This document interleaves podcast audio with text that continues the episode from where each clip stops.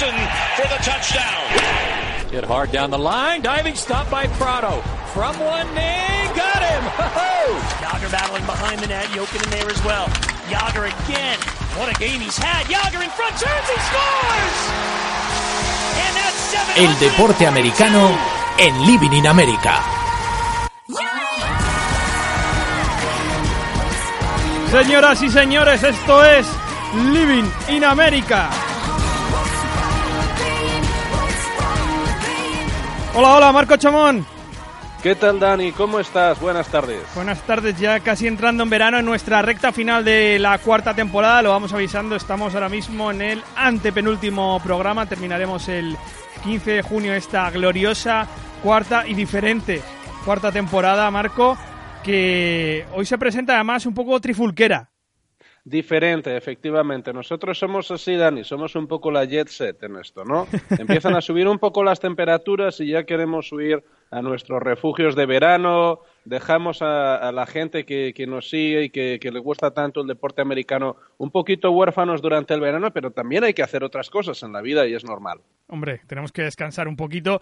Y hablo, hablo un poco de trifulquera porque lo venía contando en Twitter esta mañana a través de la cuenta oficial de Living America, Lía Radio, que tenemos eh, un Living America un poco guerrillero acerca de lo que es la pelea en el deporte americano y todo a raíz de esa trifulca, ese intercambio de punts que tuvieron Bryce Harper y Hunter Strickland en el partido del lunes, en el Memorial Day, un poco feo, ¿no, Marco? El día de, los militares, ese día tan importante para el béisbol, que se liaron a mamporrazos Bryce Harper, el, el joven jugador de los Nationals, gran estrella de la liga, y el relevista de los Giants. Muy feo, muy feo. La cierto es que, en fin, e, es uno de los días entrañables ¿no? de, la temporada de béisbol y con tanta audiencia, un, festivo nacional, con, eh, en fin, siempre, siempre pensamos en los niños, ¿no? Cuando vemos una, una gran pelea en un, es un, día de niños. Efectivamente, y, es poco edificante. Pero en lo que queríamos detenernos, y, y al menos yo, yo me gustaría darles enfoque, más allá de, hacer una crítica de que no es un espectáculo muy edificante ver a, ver a dos deportistas zurrándose a puñetazos sobre, sobre cualquier campo deportivo, es en, eh, en, lo, las distintas maneras de enfocar este fenómeno que se da en los deportes americanos, Dani. Porque lo cierto es que, que, hay enfoques muy distintos, ¿verdad? No, es, no, es, eh, no en todos está tan mal visto, no en todos es algo tan ajeno al juego, como podría parecer en un primer, en un primer enfoque. Sí, en el caso del béisbol. De hecho, vamos a escuchar primero lo, lo que ocurrió en el ATT Park en San Francisco, porque vamos a explicar por qué ocurrieron este tipo de trifulcas y por qué ocurren, porque es un tipo de pelea que ocurre. ¡Wow! History. And Bryce Harper wants a piece of Hunter Strickland. Here they go. Strickland lands a punch. Harper lands a punch. Bench is empty.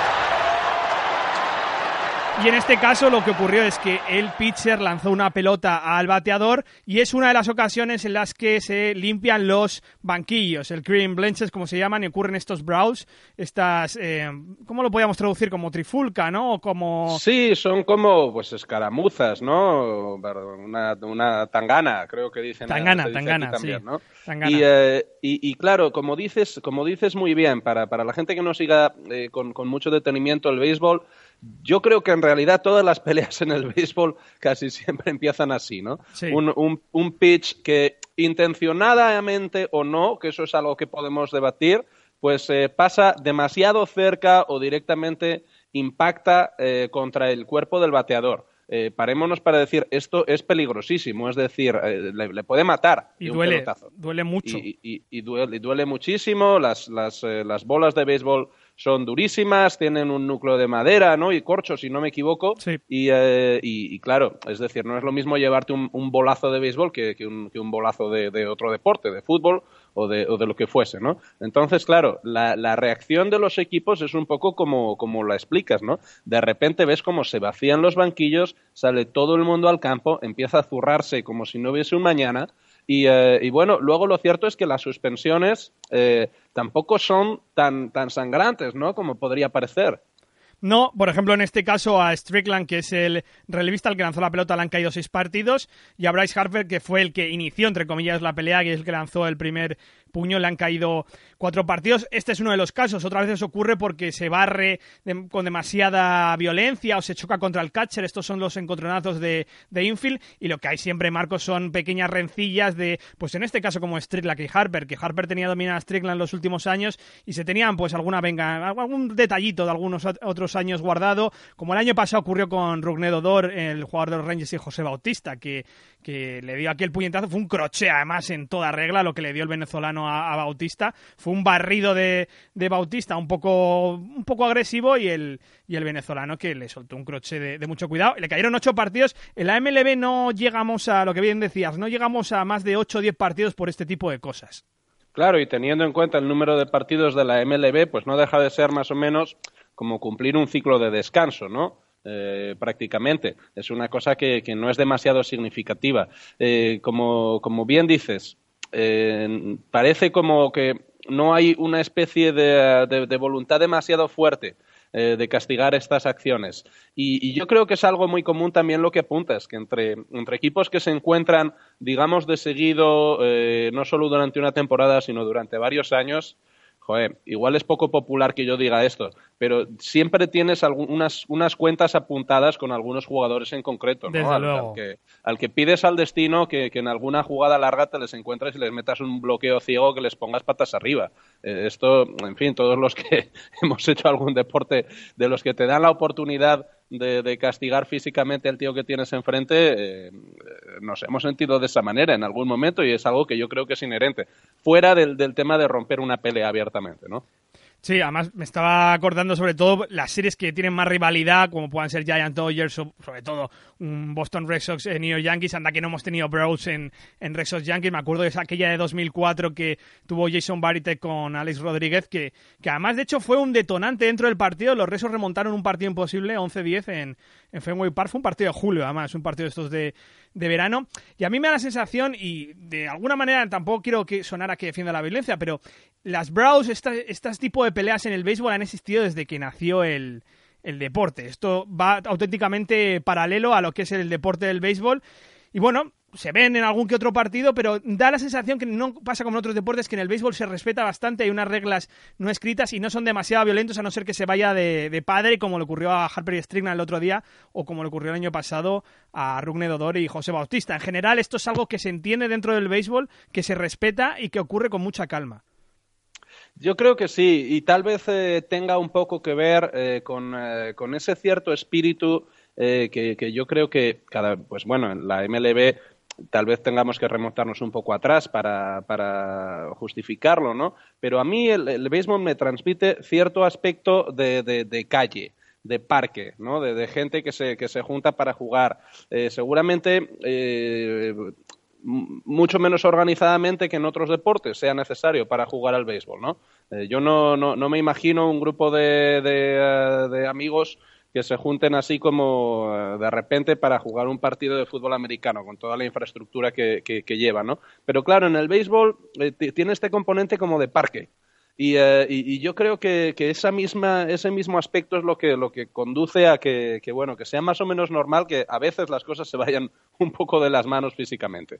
Hay, hay excepciones, por supuesto, y te voy a contar una pequeña anécdota, Marco. En el año 74 los Cleveland Indians celebraron una noche de estas promocionales, que se hace mucho en el béisbol. Ya sabes que se hace la noche ahora de Star Wars, la noche de lo que sea, se inventan de Metallica, por ejemplo. tremendas. Sí, pues en el 74 hicieron la noche de la cerveza a 10 céntimos. Madre mía, ¿cómo debió acabar aquello? 10 céntimos centavos, centavos de dólar, eh, en una promoción que, bueno, pues eh, se vendían latas o vasos de 75 centilitros, lo que es una lata aquí en Europa.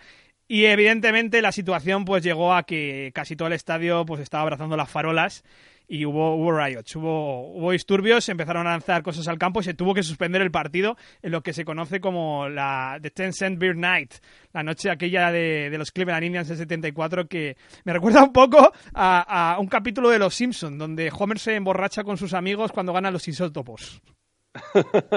Seguramente esté claramente inspirado en ese, en ese episodio porque los Simpson no dan puntadas sin hilo, ¿no? Pero desde luego qué idea tan lamentable fuese de quien fuese la de, la de, alcohol barato a todo un estadio para ver lo que pasa, ¿no? Porque hay gente que solo quiere ver el mundo arder, como dicen por ahí. Sí. Y esto, además, eh, esto del alcohol, eh, voy a saltar un poco a la parte más eh, de fans dentro, porque ocurre mucho en la NFL, que se vende alcohol dentro del estadio y se ven muchas peleas entre, entre, entre fans. Sí, y, además es un fenómeno creciente en, el deporte en Estados Unidos. Leía hace poco un, un artículo sobre este tema, parece que era en ESPN, que parece como que, no lo sé, yo antes tenía la sensación de que los estadios en los deportes europeos eh, había más violencia entre los fans. Y, parece ser que esto es un fenómeno que está en aumento en Estados Unidos, lo cual me parece terrible, ¿no? Me parece muy triste porque era una de las, de las, cosas, de las cosas positivas que, que yo encontraba en el deporte americano, que era, digamos, seguro eh, ir, a, ir al campo, animases a quien animases y tampoco hay que dramatizar. En, términos generales estoy seguro de que lo sigue siendo, ¿no? Pero parece ser que la gente sí que se está dando cuenta de que cada vez el fenómeno de la violencia entre fans es algo que es creciente y, esto sí que es preocupante. Sí, yo he tenido también esa sensación, pero también he pensado a veces que es el fenómeno YouTube, que también se graba todo y da la sensación que ocurren mal las cosas, eh, un poquito más de lo que ocurrían antes. Pero voy a poner, esto es un pequeño impasse, quería volver al campo y quería trasladar a la NFL el tema de los Bros, donde no son tan habituales, es un deporte en este aspecto bastante limpio, ¿no? Y eh, quería hablar contigo sobre todo sobre, ¿te acuerdas esa corriente de, los 80-90 que, que dio en Estados Unidos, sobre todo en el ala más progresista de la sociedad, que ponía al hockey, ponía a la NFL, al fútbol americano como deportes violentos? Había incluso campañas sociales en torno a ello.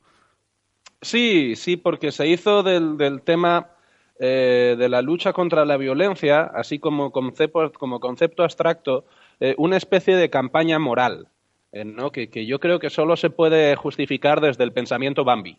en el que la violencia es mala, nosotros somos las fuerzas de la luz y vamos a luchar porque nadie levante la mano a nadie ni nadie, nadie le vaya a pegar a nadie jamás.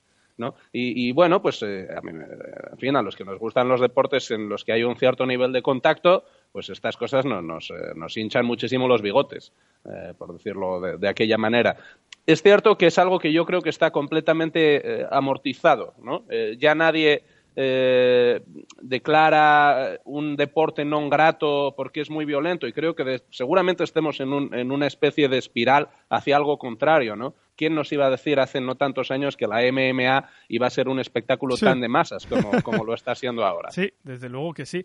¿Tienes algún equivalente en el fútbol americano a lo que son las brawls, los clearing benches en el béisbol y lo que son las peleas uno contra uno en el hockey que ahora las vamos a abordar?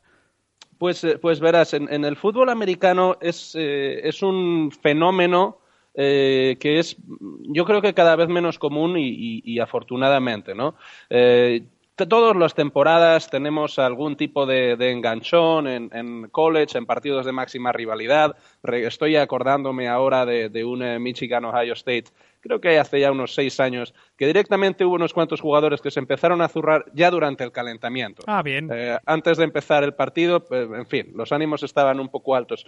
Es algo que, que yo creo que tiende a menos, y tiende a menos por la extrema dureza con la que se castiga eh, cualquier, eh, cualquier acto de, pelea en el, eh, en el, fútbol americano. Los jugadores que participen en ello son automáticamente descalificados del partido, te caen varios partidos de sanción. Es algo que, que lo cierto es que se, se ataja de una manera enteramente radical porque, en fin, ya hay suficiente componente físico durante el juego como para que encima la gente se esté enganchando a puñetazos. A mí me parece, me parece algo muy razonable mucho trash talking y poco acción, es lo que hay hoy en día. El trash talking, como ya sabéis, es un poco el, insulto, ¿no? El, mamonear, el vacilar, como hace... Sí, además se permite muchísimo en la, en la NFL, ¿verdad? Eh, yo recuerdo algún eh, algún testimonio de, un jugador, eh, sobre todo los que venían, digamos, de, las ligas eh, universitarias eh, un poquito pijas, ¿no? Es decir, las de la Big Ten, las, ah, las, ligas de, las ligas del Este. Creí que ibas a decir la Ivy League, digo, ¿no? la Ivy League, desde luego. Esa es la más pija de todas. Para ellos era un, una, un, un shock cultural absolutamente que venían de decir al, al árbitro diciendo Mr. Official, tal, tal, tal, y, llegaban a la NFL, eh, se, enganchaba un jugador y veía cómo el árbitro le respondía ¿no? al, jugador con más talking todavía. Y, aquello le suponía un shock cultural muy fuerte. Em, obviamente hay límites y en la NFL pues también hemos visto jugadores que se han, que se han enganchado y han acabado descalificados durante un partido. Eh, pero, pero yo tengo la sensación de que dentro de los deportes americanos, eh, tal vez junto con el baloncesto, eh, sea en los que son menos frecuentes este tipo de, de, acciones entre jugadores. Sí, yo creo que el fútbol americano y el baloncesto, pero es que la NBA se lleva, yo creo, la palma de grandes peleas dentro del campo y si no, si recordáis aquel incidente en 2004 este Pistons y Pacers se conoce como The Malice in the Palace, el, Palace of Owen Hills, que es donde jugaban los Pistons antes. Un episodio bastante triste, aquella batalla campal que vamos a escuchar ahora mismo.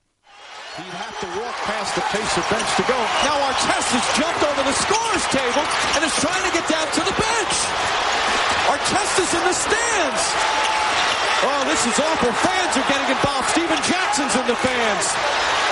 Rasheed Wallace going into the stands. The security trying to somehow restore order. Fans and players are going at it, and the players trying to help each other out.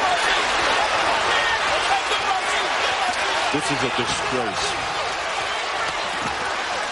y en el que todo empezó por una pelea o un empujón de Ben Wallace, el gran Ben Wallace, sobre Ron Artes, y a quién le iba a dar un empujón. A Ron Artes, precisamente, que ya está suspendido varias veces por, por problemas con, con, la violencia que tiene y sobre todo por hablar más de la cuenta. Y de dos o tres minutos después, aquello se tranquilizó. Resulta que empezaron a llover botellas, objetos desde, no, no me lo puedo creer. ¿En Detroit? En Detroit que va, apenas. y, es cuando Ron Artes, como habéis escuchado, se subió a la grada a pelearse con los aficionados. Detrás fue Stephen Jackson, aquel gran equipo también de, los Pacers. Yo creo que 2004 es el año que ganaron los, los Pistons, la NBA, frente a los Lakers. Sí, aquel equipo de Larry Brown. Sí, aquello fue además, fue, fue, infame. A Ron Artes creo que le suspendieron toda la temporada y la mitad de los jugadores tuvieron suspendidos 10 o 20 partidos. Sí, es que además lo, conozco muy bien porque afortunadamente no en ese partido, pero yo en ese año eh, eh, estuve viendo a los Pistons. A ver, a ver si ibas a ser tú uno de los que estuvo ahí en el, en el Palace. y, y es, un, es un tema que, que casi, casi, eh, si llego a atinar un poco más, lo cierto es que, que, bueno, estuve, estuve viendo un partido aprovechando que jugaban contra los Grizzlies por aquello de, de ver a Gasol también por allí, ¿no? Ah, pero, pero, que casi me pilla allí y que fue algo verdaderamente, verdaderamente, yo creo que histórico para mal eh, de hecho, dentro del baloncesto, eh, la participación de, Ron Artest o, Meta World Peace o como cuerno se llame ahora ese hombre, eh, no puede sorprender a nadie. Entonces, pero bueno, como bien decías, nos acordamos tanto de, este episodio por lo absolutamente excepcional que es dentro del baloncesto. ¿no? Yo creo que, en fin, seguramente nunca volvamos a ver algo tan, tan fuera de lugar, tan exagerado, tan, tan eh, tremendo, ¿no? Como, como ver a un jugador saltando a las gradas como un manatí eh, para, para pelearse con la gente. como a lo Eric Cantona. No, no, claro, efectivamente. Eh, no lo acompañó de una patada voladora, ¿no? como, como el otro, pero, pero en fin, eh, muy, muy ilustrativo del, del carácter de, de, este, de este humanoide, que es, eh, Meta World Peace, que, que, bueno, en fin. Sí. ¿Qué vamos a contar de él a estas alturas? No, en la NBA, como ya sabéis, esto es más excepcional, no, no hay grandes trifulcas, no hay grandes brawls. Donde sí es más común es en el hockey, que es a donde queríamos llegar finalmente. Que aquí te quería ver yo, Dani. Aquí nos tenemos que ver, porque eh, últimamente además estamos viendo una bajada en la tendencia en las peleas. De hecho, bajó un 16% hace un año, el 35% hace dos temporadas, 40% desde, desde la temporada 2012-2013. Y esto ya no es el hockey de los 80, donde llegaba a haber una pelea por partido. Una pelea por partido exacta, uno como algo, está en las estadísticas. Sobre todo un poco a, raíz de aquella época de los 70 de los Philadelphia Flyers, aquel equipo de los Broad Street Bullies, y ahora estamos en torno a las 0,3 peleas por partido, que esto es una estadística oficial, ¿eh? ojo, que hay estadística oficial de, de peleas por partido y las peleas que ha tenido un jugador de hockey. Y como ya sabéis, en el hockey se permite pelear, por lo menos lo que es la, la liga estadounidense, la NHL, la liga estadounidense y canadiense. En el hockey internacional, si hay pelea, se expulsa a los jugadores del partido. En la NHL se les mete un, ratito en la cabina para que piensen y luego ya pueden, luego ya pueden salir al campo a patinar, Marco. Eso siempre ha sido una, regla que una regla que, que, a mí me pareció muy graciosa desde que yo descubrí el hockey, ¿no? Que se les castigaba un ratito al rincón de pensar a los jugadores eh, después de participar en una pelea, que es una cosa casi como de párvulos, ¿verdad? Eh, lo cierto es que eh, yo tampoco me imagino el, hockey sobre hielo sin peleas, a pesar de que sea un elemento que, como dices, pues tal vez en los últimos años no se está viendo de una manera tan insistente como, como en otros. en fin, Michigan es un estado muy de hockey. Yo recuerdo cuando vivía allí que la propia prensa deportiva informaba sobre cómo había jugadores que durante la postemporada entrenaban con entrenadores de boxeo eh, para, para, mejorar como, como, en fin, con sus puños eh, de cara a las peleas en las que sin duda iban a tener que participar durante la temporada. Y, llegaba a ser, y esto yo creo que es interesante reseñarlo, fue un planteamiento táctico eh, lo de las peleas. Verdaderamente, cuando había un jugador en el otro equipo al que no tenías muy claro cómo cubrir, iban a por él constantemente, intentaban empezar una pelea con él para, en fin, eh, digamos, igualar un poco las tablas. Y había un jugador en el campo que es que directamente le sacaban para soltarle dos puños. Hay gente especializada solo en eso. Exacto, y claro, que es como una especie de, central del fútbol europeo, pero vamos, a, la enésima potencia, ¿no? Sí.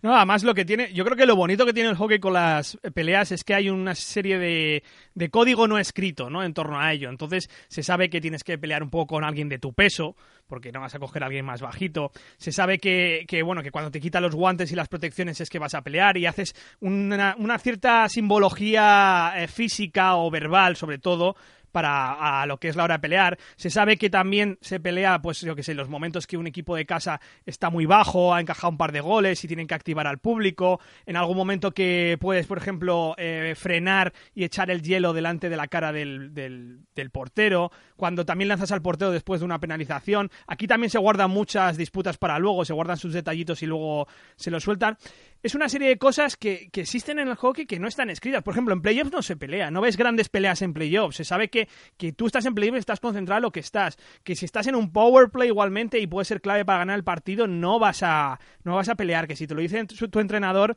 tampoco vas a pelear. Entonces, es una serie de cosas que, que, existen en el hockey que yo creo que hacen bonito la pelea dentro del hockey. Aunque, aunque es verdad que es un poco violento, Marco, porque vemos escenas de, de mucha sangre también.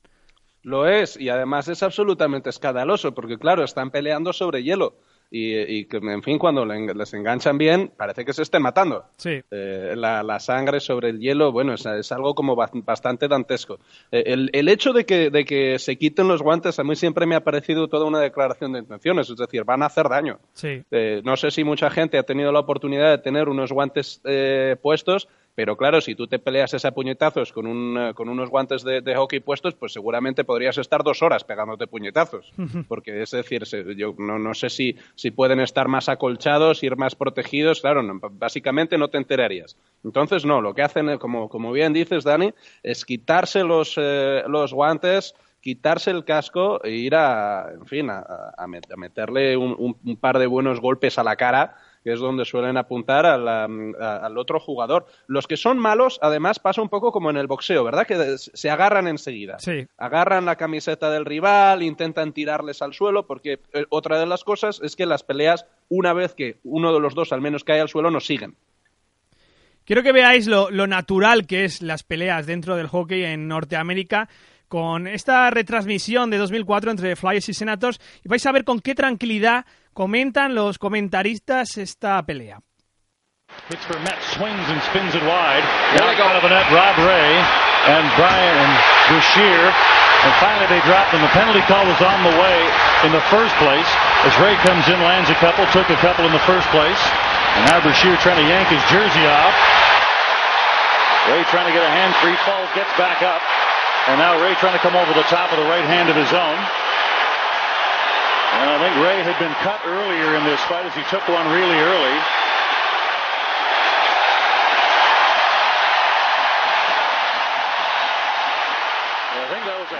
Este partido, Marco, que acabó con 20 jugadores expulsados, 400 minutos de penalizaciones y solo quedaron 5 jugadores por campo para terminar el partido y los árbitros que les llevó más de una hora enunciar todas las penalizaciones porque las tenían, las tenían que clasificar. Pero yo creo que, veáis cómo comentan con tanta tranquilidad, como si fuera croquet, como si fuera billar o dardos, estos comentaristas. Y es que forma parte de la propia naturaleza. Es que ya a nadie le sorprende que salte alguien a pelear.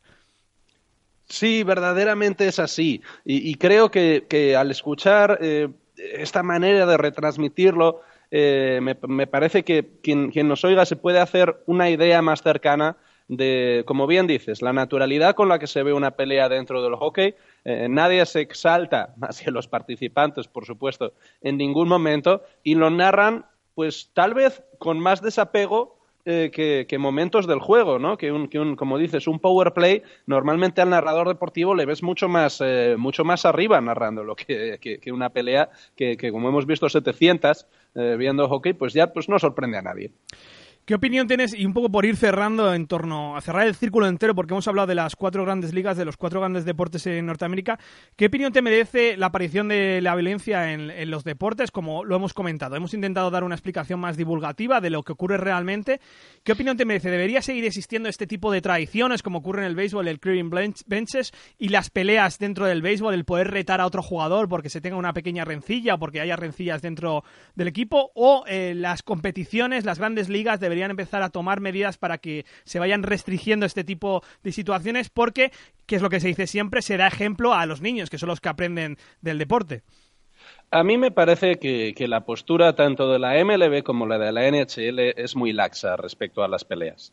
Eh, entiendo que, a veces es muy complicado eh, cambiar la inercia de los deportes, pero para eso están eh, los comisionados de las ligas, las reuniones de propietarios, están para tomar decisiones determinantes. Y yo lo cierto es que, eh, más allá de que, podamos comentar el aspecto folclórico de las peleas, creo que no es algo que, aporte excesivamente al deporte y que, verdaderamente eh, acabamos viendo espectáculos muy lamentables. Eh, jugadores, deportistas súper preparados con un nivel de tecnificación tremendo, eh, staffs que, preparan los, partidos al milímetro para que aquello acabe degenerando en una, en una pelea callejera. Y, a mí, francamente, no, no puedo hablar positivamente de las peleas. Es algo que me cuesta.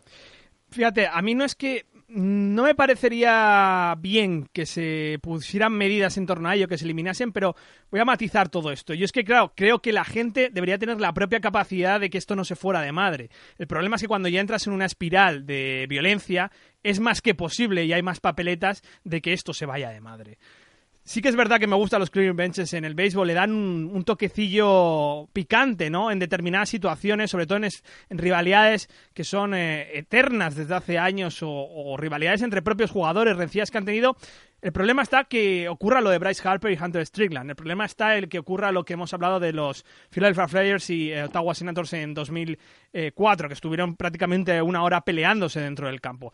Que la violencia lleva a más violencia, esto lo sabemos todos. Pero es verdad que siempre te cuesta un poco cuando te gustan los deportes y eres purista que, quiten las cosas de toda la vida, ¿no? Que estas cositas siempre han estado y que, bueno, supongo que suena un poco abuelo cebolleta, como siempre sonamos aquí. Un abuelo, un abuelo cebolleta te diría que, bueno, si esto siempre ha sido así, ¿no? Y no ha pasado nunca nada. No, es cierto. Por eso decimos, eh, en, los, en, estos deportes de los que siempre hablamos hay un importante componente eh, de la tradición. ¿No? Por eso es, es, muy complicado cambiar las cosas. Pero voy a, voy a resumir eh, mi, mi, último pensamiento al respecto con una, con una cita sobre qué es lo que es la tradición. La tradición es el gobierno de los muertos sobre los vivos. Hmm. Es el seguir haciendo las cosas de la misma manera en la que se hacían antes sin poner absolutamente nada en duda. Por tanto, eh, que eso sea un motivo para justificar eh, cómo se siguen haciendo las cosas, no lo sé. A mí me parece cuestionable. La tradición no es tradición, como dijo Vicente Alexandre, el gran poeta español, premio Nobel, por cierto, que venía a decir un poco que en un escrito que todo se va renovando poco a poco, ¿no? Y que eh, de alguna manera nos, nos vamos reinventando las tradiciones. Y esta sería, este sería un paso, en este caso, para el deporte americano. Marco, nos vamos a ir ante penúltimo programa de la cuarta temporada. ¿Qué tienes este fin de semana? Bueno, pues este fin de semana tengo que ir a Burgos y, voy a Burgos encantado porque es el cumpleaños de mamá. Bueno. Entonces eh, estaremos celebrándolo, es el cumpleaños hoy además, jueves, eh, ella ya está felicitada por supuesto, y, lo celebraremos pues familiarmente en Burgos con una, con una comida en casa, todos juntos, una cosa como muy entrañable. Muy, muy buena comida, seguro, ¿no? Seguro, no lo dudes, no lo dudes. Eso vamos, absolutamente por descontado en Burgos. Bueno, yo voy a descansar este fin de semana. La verdad que hice acto de aparición en, aquella boda la semana pasada, como, como bien comenté. De hecho, eh, bueno, hice hasta lectura en, la iglesia y todo. Una buena lectura de lo que se me contrató casi, ¿eh? como profesional de la locución. Se me dijo, tú que tienes buena voz, lee el salmo. Digo, pero bueno, yo es que no soy creyente, pero es que tú tienes buena voz, me dijeron. Y dije, bueno, yo participé. Bueno, y tantos, tantos sacerdotes que no son creyentes y que leen el Salmo con, mucha dedicación, Dani. Buena lectura, me dijeron. Buena lectura. De paso, recomendé, recomendé nuestro, nuestro podcast. Bueno, Marco, hasta la semana que viene. Hasta la semana que viene. Pasad todos un muy, muy buen fin de semana. Un abrazo. Nos vemos la semana que viene. No dejéis de creer.